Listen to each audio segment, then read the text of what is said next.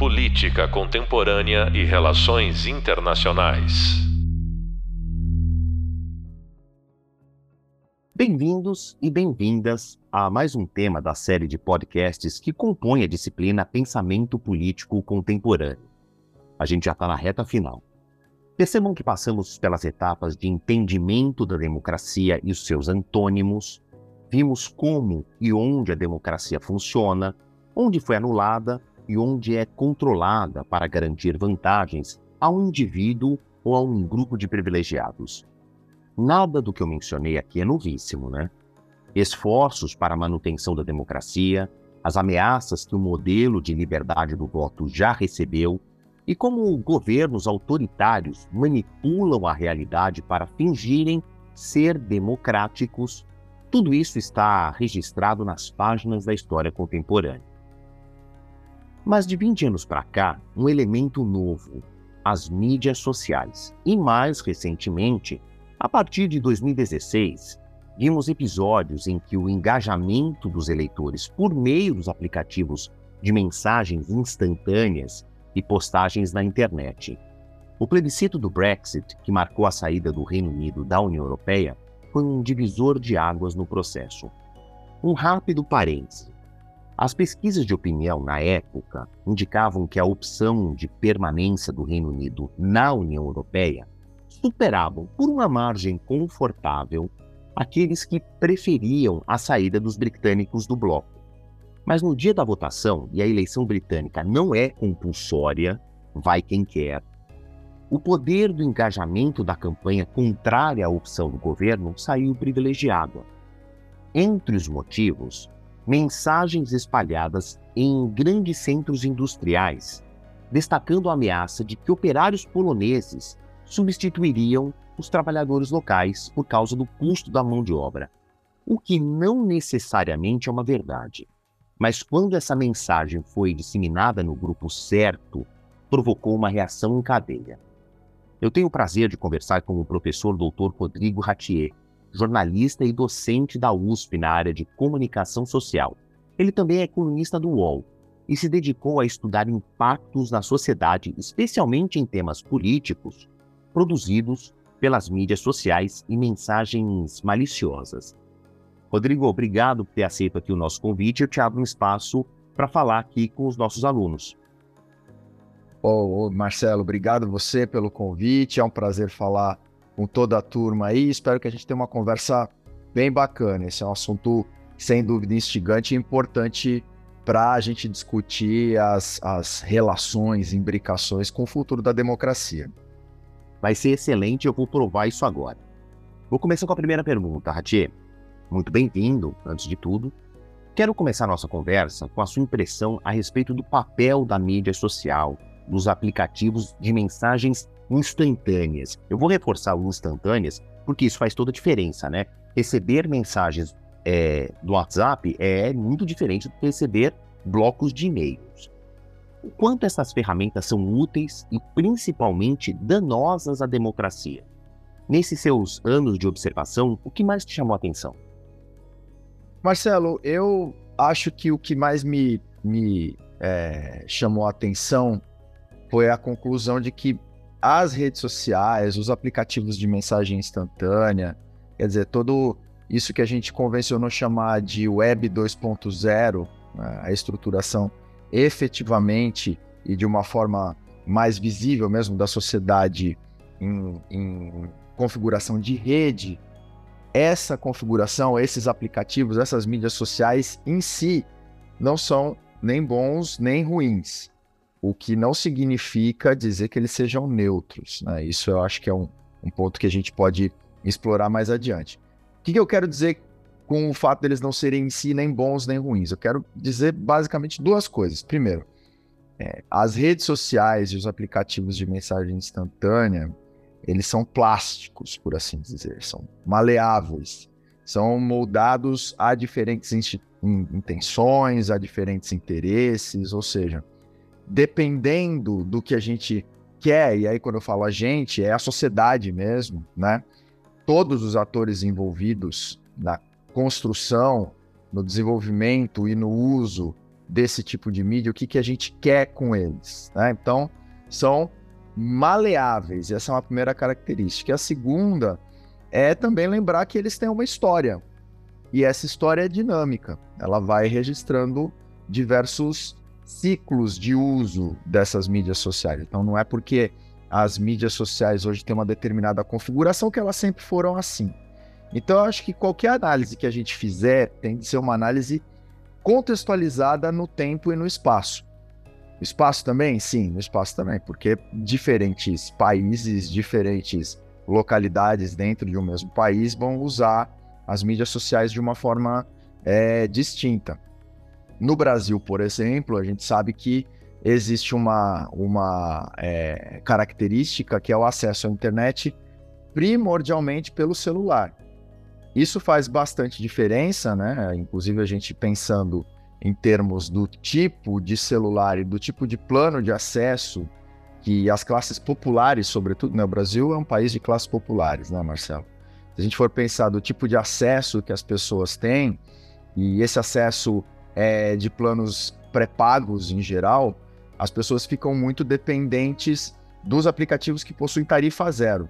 Aquele aplicativo que, quando acaba o seu pacote de dados, você continua usando ele é, é, sem pagar nada. Hoje em dia, por exemplo, as quatro grandes operadoras de telefonia disponibilizam o WhatsApp como é, aplicativo de tarifa zero. Algumas disponibilizam também o Facebook ou o Instagram, isso vai variar um pouco, mas o WhatsApp ele é uma constante. O que, que eu quero dizer com isso?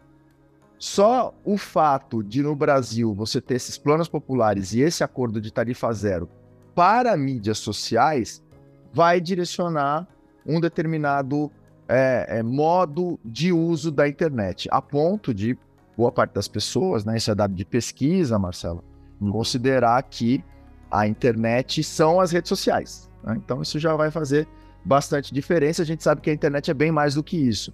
Ela, é, enfim, é uma infinidade de recursos, né? Desde o do mecanismo de busca, é, o mais popular é o Google, é, enciclopédias online, a maior e mais interessante possivelmente é a Wikipédia, é, um, um, sem, da, um sem número de, de bases de dados, enfim. É, já é um uso, pensar na internet como redes sociais, um uso bastante restrito. É, então eu acho que, que tem esse primeiro ponto, assim, né? Ter uma história e que tem que ter situado é, essa história no tempo e no espaço. Rodrigo, deixa eu aproveitar essa vírgula que você deu aí, porque eu queria amarrar o que você estava falando.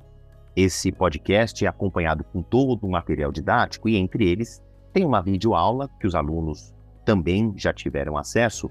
E nessa videoaula eu apresentei alguns números, mas eu gostaria de repeti-los aqui porque vão fazer todo sentido com o que o Rodrigo está falando. Eu tenho dados do America's Barometer, que é uma organização norte-americana que fez mais ou menos essa medição de acesso a mídias sociais. Os últimos números atualizados foram ali ainda de um período pré-pandemia, então a gente entende que houve aí uma anabolização desses números pós-pandemia, mas talvez nos sirvam para um norte do que o Rodrigo Ratier falava agora há pouco. Olha só, dois a cada três adultos latino-americanos disseram ter usado o WhatsApp, tornando o aplicativo o sistema de comunicação social mais importante do continente latino-americano. Segundo lugar, então o WhatsApp é o sistema de comunicação mais utilizado entre os latinos quando se fala de plataforma de internet. Segundo lugar, o Facebook, que atinge 56% dos adultos latino-americanos, e o Twitter está lá atrás, comendo poeira, mas mesmo assim é usado a cada um adulto entre 10 pesquisados. Mesmo assim, ainda estando muito atrás do Twitter, do Facebook e do WhatsApp, nós estamos falando aí de três forças que são é, armas muito potentes, né, Rodrigo? Não, com certeza. E aí, né, Marcelo, se você for pensar, é, a gente tem que analisar a, a, a, situação país a país, região a região. Por exemplo, o WhatsApp ele é muito mais forte em países em desenvolvimento. Então, além do Brasil, a gente pode destacar a Indonésia e a Índia como grandes usuários de, de WhatsApp. Qual que é a característica dessa rede social? A primeira característica é que o WhatsApp não se define como uma rede social. Eles, né? Não estou dizendo o que eles são efetivamente. Para mim, eles são uma rede social, sim, mas eles, inclusive. A empresa diz que não é, né? Exatamente. É, inclusive para se esquivar de é, estabelecer ações de regulação. O fato do WhatsApp ser uma mídia é, predominante nesses países vai ter implicações para a circulação da informação. Por quê? Porque o WhatsApp, diferentemente do Facebook e do Twitter, por exemplo, ele é uma mídia mais opaca. O que, que eu quero dizer com opaca? Ele não está tão visível para o controle social. Quem que recebe as mensagens do WhatsApp? Só quem é, é, é destinatário de uma mensagem, no caso de comunicação é, de uma pessoa até outra, que, segundo a empresa, né, representam 90% das mensagens enviadas, ou para os 10% restantes, quem faz parte de determinados grupos. Né? O WhatsApp tem, desde a virada do, do, da última década, a função grupos, e é isso que torna o WhatsApp uma rede social, embora, né, isso no meu entendimento, é claro, embora a empresa diga, diga que eles são um aplicativo mensageiro, né, como se fosse um substituto turbinado do SMS. O fato. É, desculpa, só para também completar o que você está falando, os mesmos dados dessa organização norte-americana, o America's Barometer, ainda na América Latina eu estou falando, tá? 82% dos cidadãos latino-americanos, e eu estou falando, gente, que é do México até a Patagônia, é uma enorme área territorial. 82% dos habitantes desta área usam o WhatsApp diariamente. Pois é. E o fato, então, dessa mídia usada diariamente por tanta gente ser uma mídia opaca é bastante preocupante. Acho que a turma já deve ter ouvido falar da criptografia. Né? O que é a criptografia?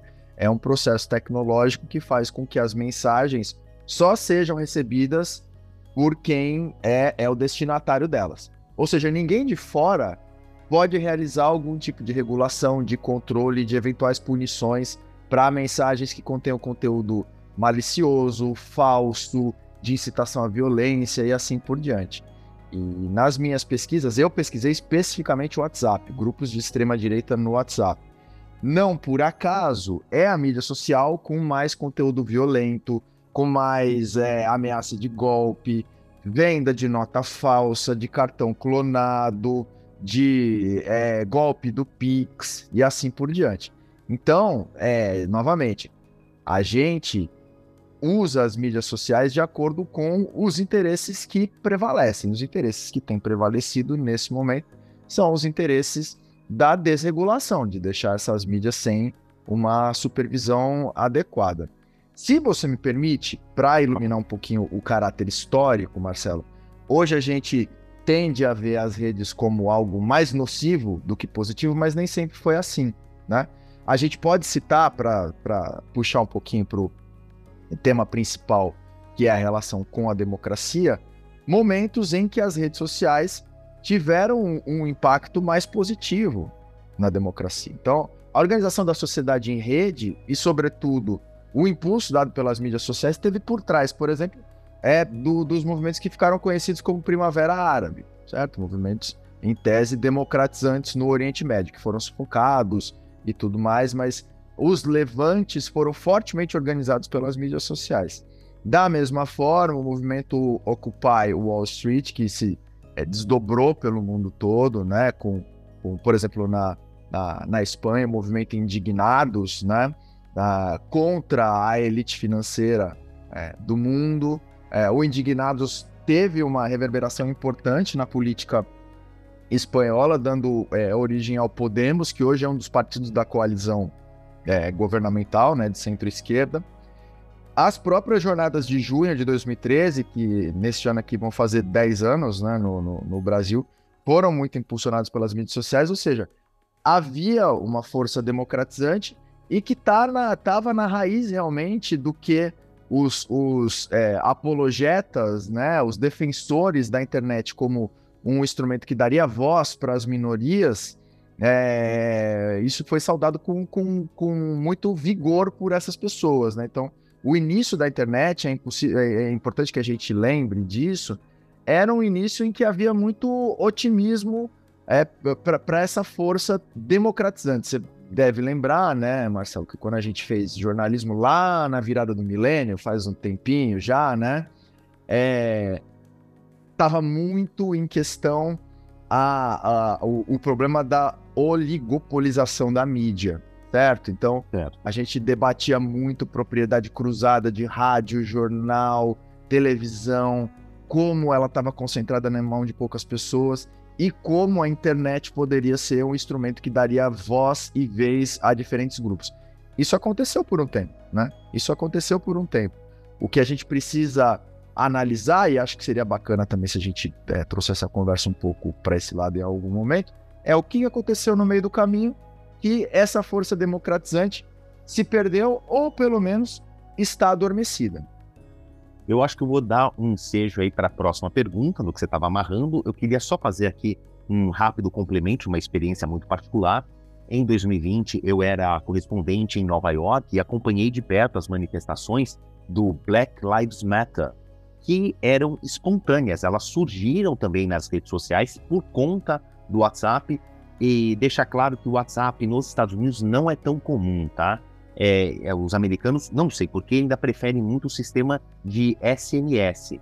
Mas as organizações daquele movimento pós-morte de George Floyd, né, que é o homem negro assassinado por policiais brancos, acontece no dia 25 de maio de 2020, e semanas seguintes, os Estados Unidos é, veem uma avalanche de revoltas e protestos e marchas que muitas vezes terminavam em confrontos com a polícia, e nós da imprensa tentando cobrir aquilo, não sabíamos de onde iam surgir as marchas, a não ser 40, 50, uma hora antes dos movimentos começarem, das manifestações começarem, que era justamente por dois motivos. Havia uma organização orgânica, não tinha alguém que encabeçasse o movimento, surgiu a ideia de marcar uma marcha naquele dia, é, a mensagem era rapidamente distribuída por celulares, por Twitter, por grupos criados ali em outros mecanismos de mensagens instantâneas e agregavam milhares de pessoas, confundiam a polícia e é mais um exemplo que dá voz ao que o Rodrigo está falando de movimentos sociais que às vezes burlavam uma certa restrição para ter mais voz e dificultar a repressão ou então dificultar qualquer mecanismo de cercear esse tipo de manifestação. O Rodrigo termina ali falando: ó, espero que a gente tenha mais espaço para expandir o que ele estava falando. Vamos para a segunda pergunta, que é a seguinte, Ratier.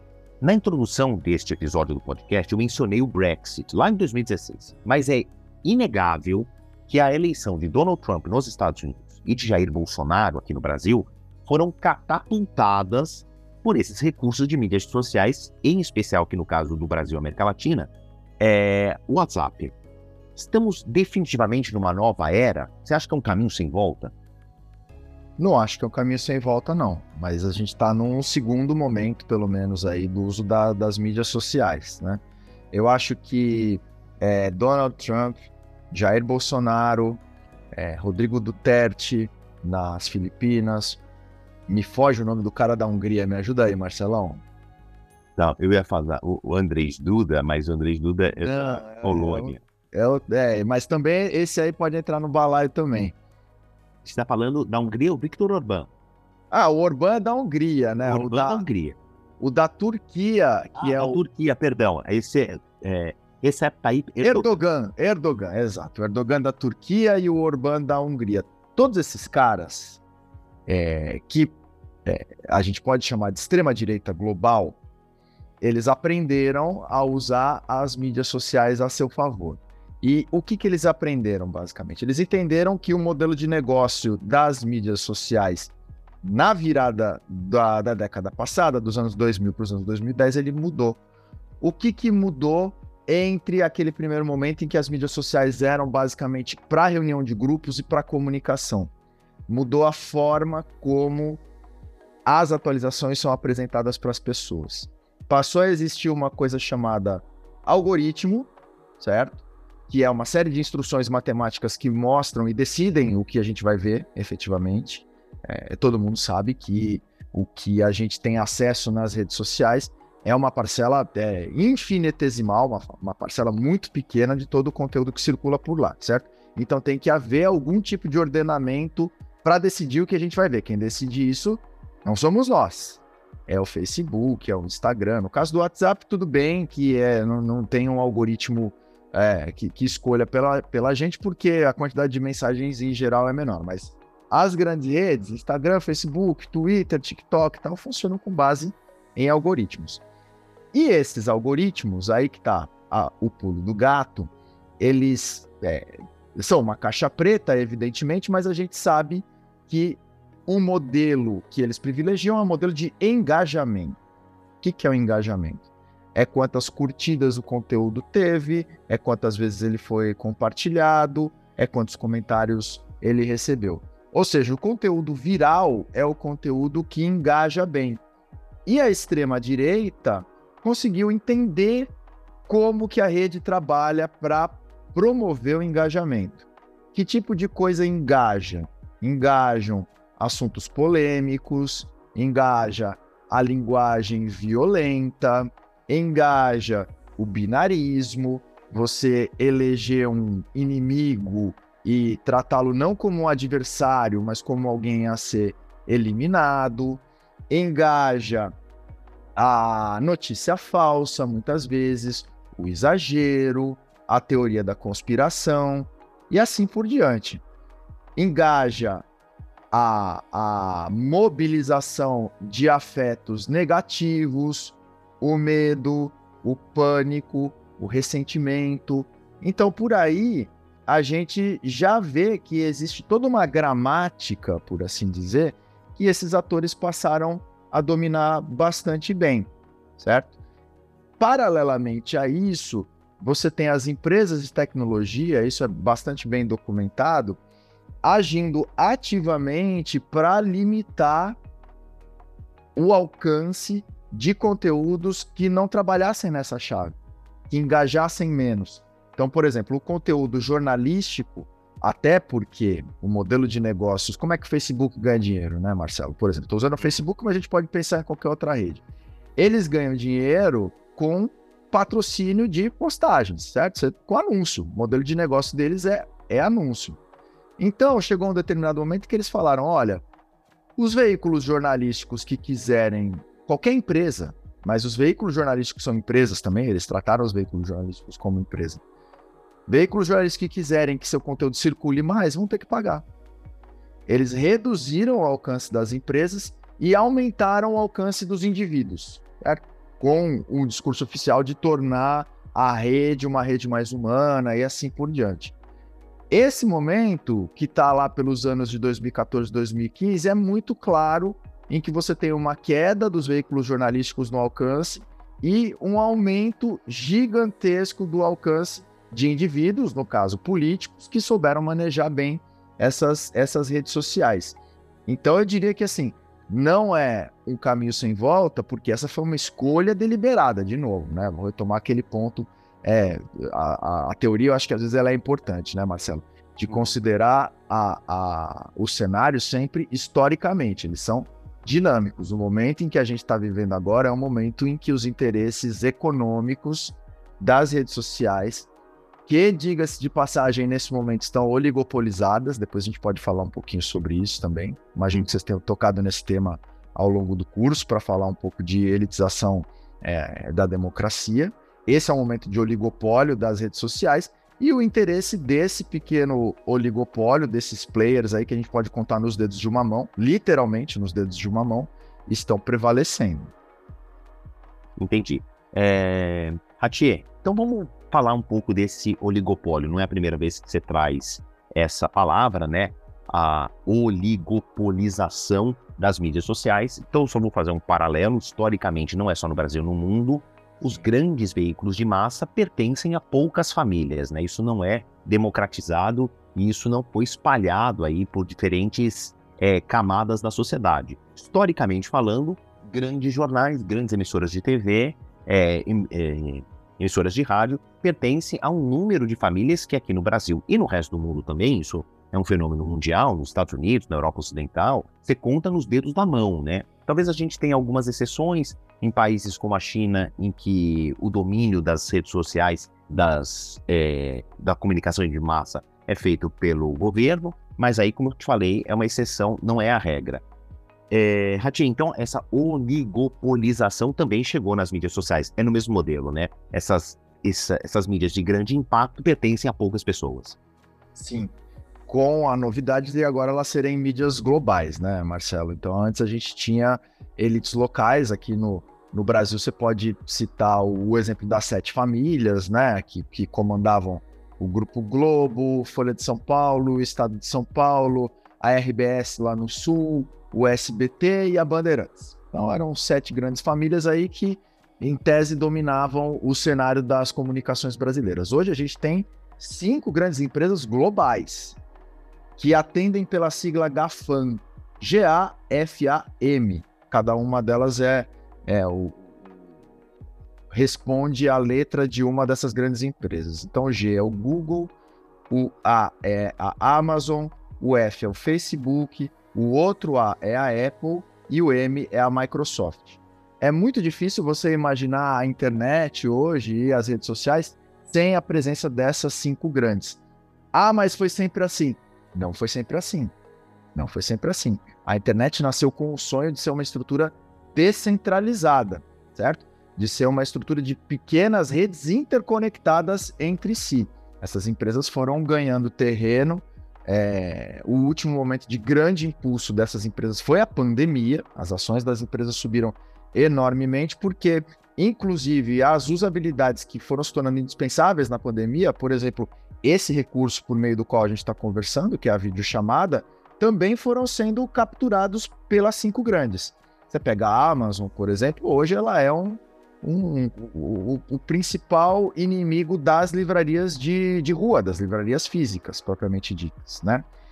E, esse, e, e essa questão está na, na raiz de como as mídias sociais estão organizadas hoje em dia. Então você precisa que as mídias sejam lucrativas. O modelo de negócio dessas mídias é a exibição de anúncio para que as pessoas se mantenham nas redes sociais você precisa criar uma fórmula, no caso, um algoritmo, que as coloque em contato com um número crescente de conteúdos que provoquem algum tipo de estado emocional nessas pessoas. E esses conteúdos, o que as mídias sociais descobriram meio por tentativa e erro aí, os conteúdos que mantêm as pessoas nas redes sociais são, primeiro, conteúdos que reforçam aquilo que elas já acreditam. É, o pessoal já deve ter ouvido as expressões é, câmara de eco, viés de confirmação, filtro bolha, ou seja, aquele lugar quentinho, né, Marcelo, que, uhum. que, que, só tem gente que concorda com a gente. É, é, isso é intuitivo, né? A gente não fica em um lugar que as pessoas discordem da gente, embora o desconforto ele seja muito necessário para a construção democrática, certo? Porque é. você precisa estar tá exposto a pontos de vista contrários. A rede social não vai trabalhar nessa chave. Ela vai trabalhar na chave do, do conforto e da reafirmação daquilo que você já conhece, com, com um agravante. Muitas vezes essa reafirmação ela é no sentido de ampliar a radicalização, certo? O algoritmo do YouTube, por exemplo, ele é um dos mais nocivos nesse sentido. Aquele recomendados para você, né? Você começa assistindo um vídeo de um político moderado ali de centro-direita, por exemplo. Quando você vai ver, você já está praticamente um conteúdo neonazista. Isso não é um exagero. Muitas vezes isso pode acontecer realmente por esse é, é, é, sistema de recomendações de conteúdos que são semelhantes e, no caso das redes sociais, cada vez mais radicalizantes. Então você tem esse modelo para manter as pessoas, que no fim das contas é um modelo para continuar dando lucro para as redes sociais. Porque conforme você vai ficando mais tempo, eles vão mostrando mais anúncios, você vai se expondo mais a, a, a, a conteúdos que são mais radicalizantes, vai vendo mais anúncios e assim por diante. Esse é um caminho que a gente não consegue é, é, é, fazer um cavalo de pau? Não é. Mas a coisa avançou bastante, é importante que a gente seja realista, né? Avançou bastante nesse sentido. E hoje essas cinco grandes empresas elas são poderosas o suficiente a ponto de disputar, muitas vezes em condição de vantagem, é, com a soberania de governos nacionais. A gente tem visto isso na negociação, por exemplo, da remuneração do jornalismo digital é, em diversos países do mundo, Marcelo. Perfeito. Ratier, a gente está aqui já no trecho final da nossa conversa, mas eu preciso tocar nesse assunto, principalmente porque no mês de abril deste ano surgiu aí por conta de um ato violento, mais um ataque a escolas, em que a mídia social teve um papel importante, negativamente falando. A gente fala muito em regular as mídias sociais, mas me parece uma briga de gato e rato, e que nessa comparação existem muito mais ratos do que gatos. Qual é a tua avaliação? A humanidade vai sobreviver à mídia social? Cara, eu acho que ela precisa escolher sobreviver à mídia social. Existem muitas ameaças à humanidade nesse momento, né, Marcelo? Então a gente pode. O aquecimento global pode acabar com a gente antes que as mídias sociais acabem, né? Mas eu acho que caso a sociedade decida sobreviver às mídias sociais, a regulação é um caminho inevitável, né? Importante dizer que regulação não é censura. Censura se trata da proibição prévia da circulação de conteúdos, não é disso que a gente está falando aqui. A regulação ela é sempre feita a posteriori, ou seja, depois que o conteúdo foi publicado.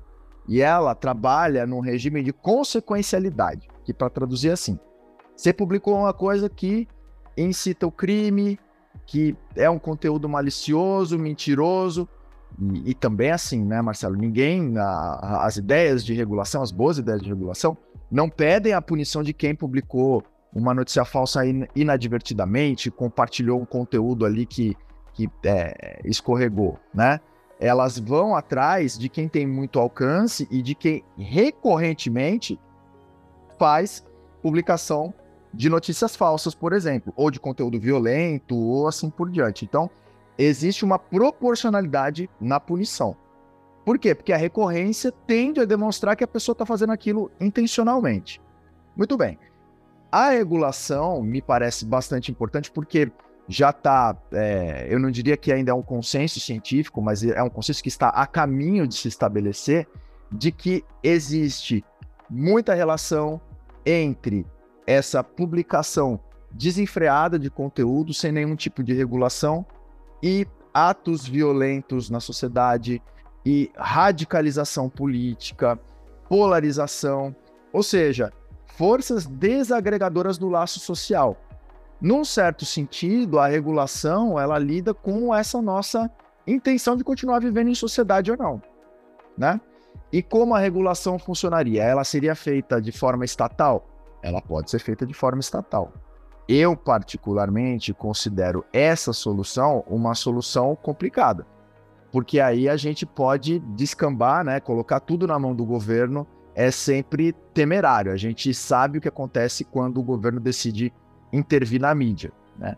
Aí a balança que pendia para as empresas, para os oligopólios, passa a pender para o governo. Os bons sistemas de regulação, eles são sistemas de regulação públicos. E existe uma diferença entre público e o estatal.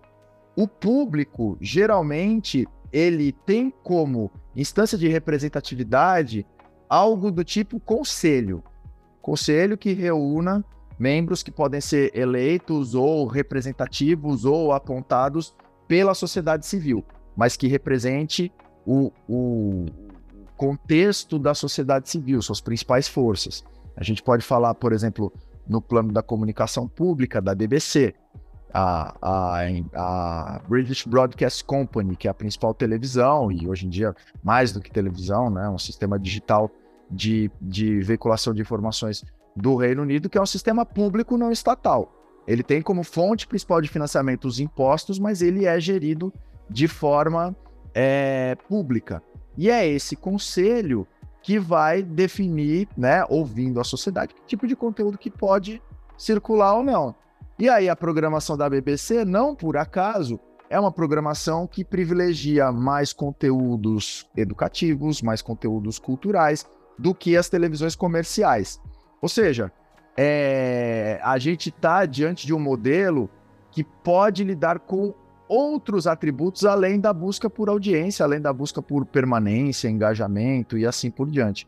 A regulação, ela tende a funcionar nesse sentido, estabelecendo as diretrizes do que deve ser privilegiado, né, em termos de alcance, do que for é, ser publicado, e também estabelecendo consequencialidades, punições, sim, para quem é, recorrentemente publicar notícia falsa, conteúdo violento, e essas punições, acho que é importante também a gente entender isso, são gradativas, elas vão de uma advertência, uma suspensão, até a exclusão, né? Mas a exclusão seria um último recurso. Então, não estamos falando de um estado de exceção.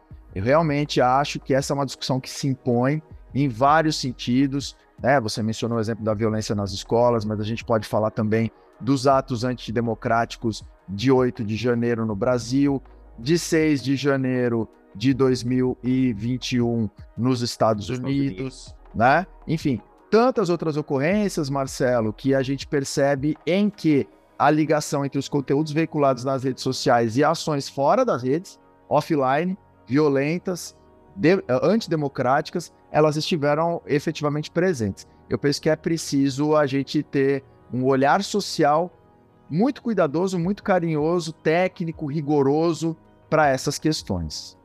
É, muito rapidamente, Ratier, você acha que a gente poderia caminhar para a judicialização desse caso? Talvez ter uma emenda constitucional, isso aparecer no Código Penal brasileiro, porque aí tira da mão das empresas, tira da mão do governo e põe ali o judiciário no meio, talvez para uma regulação legal.